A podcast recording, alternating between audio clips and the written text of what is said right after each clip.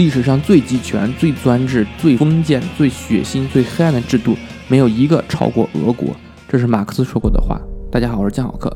有一位俄国的历史学家查奎斯说，把彼得大帝和布尔什维克革命隔开的两个世纪中，如果有这样一段时期在其中，专制主义的历史符咒可能解除，政体有可能通过宪法实现自由化，就君主立宪，俄国的发展可能融入西方的历史潮流。那便是亚历山大一世统治的早期。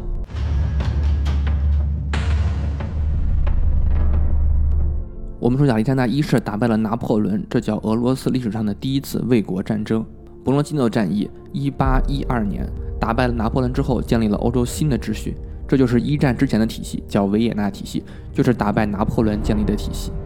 这个体系之前呢，叫威斯特法利亚体系，是一六四零年三十年战争之后的欧洲大乱。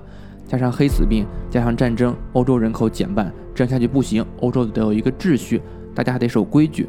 威斯特法利亚体系，然后呢，就是刚才说的维也纳体系。一战之后建立的体系是凡尔赛华盛顿体系，而我们今天常说的雅尔塔体系是二战之后建立的这套体系。雅尔塔体系，苏联解体了，雅尔塔体系崩溃了，两极霸权这种两极格局没了，雅尔塔体系崩溃了。今天我们就说一下这第二个体系，打败拿破仑建立的维也纳体系。在亚历山大一世统治的早期，有可能会建立一个君主立宪、建立不那么专制的一个国家。但是，在他亚历山大一世统治的早期，他受叶卡捷琳娜二世的影响，给他灌输了一些宽恕，对待你的子民要宽恕，对待敌人要宽恕，而且也给他灌输了一些基督教的精神、东正教的精神。所以他建立了四国同盟、神圣同盟，都打着基督教的旗号，打着上帝的旗号，把镇压革命等等。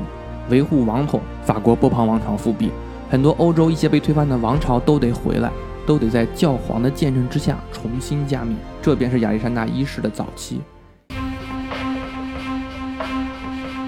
一八一二年战争，我们说是一场全民参与的战争，是以农奴为主的战争。农奴站起来抵御外敌，而没有内爆革命，这是非常了不起的。放弃首都，把首都一把火都烧了，我也不能落入敌人的手中。亚历山大一世跟舒伯洛夫说：“我可把一切都交给你了，就看你了。”舒伯洛夫这些是一夜卡了下来的老臣，结果真的就领导欧洲各国打败了拿破仑。即便在国土大部分沦丧的情况下，俄罗斯也从来没有出现过失败主义的情绪。拿破仑军队当时号称六十万，沙俄军队二十万，但是拿破仑军队六十四万当中，真正都是占领了一个地方，把这个国家的军队吸纳进来，只有波兰人是拼死而战的。跟俄国人，因为三次灭国都是俄国人主导的，所以拿破仑军队当中那些波兰人是真心跟俄罗斯血战的，其他人都不是。所以六十四万人有点像赤壁之战，看似很强大，但是很多都是一些彝族，都是一些少数民族的军队在里头，望风而逃了，一击即溃。亚历山大一世最终还是赢了，打败了拿破仑。拿破仑战争我们说是侵略战争，但是拿破仑的战争有革命的色彩在里头。法国大革命，雅各宾派滥杀无辜，以革命的恐怖对待反革命的恐怖。老百姓实在活不下去了，帮助各国扑灭了法国革命的大火。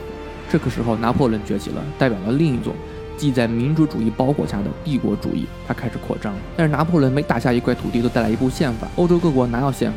没有宪法，都是君主立宪的政权。拿破仑法典通俗易懂，法国的农民都能听懂。白天去地里耕田，回来洗干净手，油灯之下都读拿破仑法典。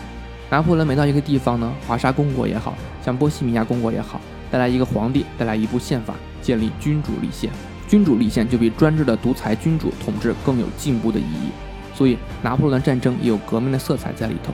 有一个很有趣的现象：拿破仑明明是一个侵略的战争，但是把革命的思想、把民主的思想传到了他占领的地区，而他占领地区的人民又利用他传导的这种思想反击他的侵略。俄国的贵族在反拿破仑的战争当中也接受了这些思想。十二月党人起义，这些人都是有封号的、有爵位的。战争与和平，大家都看过。你跟拿破仑的军队打仗的时候呢，他们都很受感染。那支军队里那些法国人，他们真的拼命。这些人能身先士卒，他们真的对当地老百姓还是不错的。虽然是侵略者，十二月党人他们就在反拿破仑战争当中接触到了这些革命的思想。后来他们反发动一场由上至下的革命，废除农奴制。但是可悲的是，这场由上而下的革命是被农奴给阻断的。要解放农奴，农奴说我不愿意被你解放。这沙皇很好，我凭什么解放呢？我不想不当农奴，还想当农奴。我觉得已经给我的土地够多了，我觉得我的赋税已经减到很少了。这沙皇是具有父兄色彩的好沙皇，亚历山大一世很好，我不干。结果他们帮助沙皇扑灭了十二月党人起义，把十二月党人发配到了伊尔库茨克、贝加尔湖那一蛮荒之地，很了不起。这些人去了都是囚犯，他们在那里干什么呢？搞教育，搞北极探险，搞当地的扫盲。所以俄国历史上有些贵族呢是有一种自我放逐精神的。大家看托斯托耶夫斯基、托尔斯泰这些人的作品当中，有很多这种反叛的精神，自我流浪、自我放逐，确实有这种普世的思想、使命感，有使命感，有天下救世的精神。这种精神，我们说美国人曾经有，俄国人也有。第一罗马帝国灭亡了，第二东罗马帝国也灭亡了，我俄罗斯就是第三罗马，莫斯科就是第三罗马。他有这种天下救亡的意识，尤其是贵族，至今当中始终有。但是现代的俄罗斯，我们现在很少能看到这种精神了。文人的沦丧，知识分子的沦丧，才是一个民族沦丧的开始。现在的俄国缺乏这种精神。我是江好客，关注我，关注更多的好客。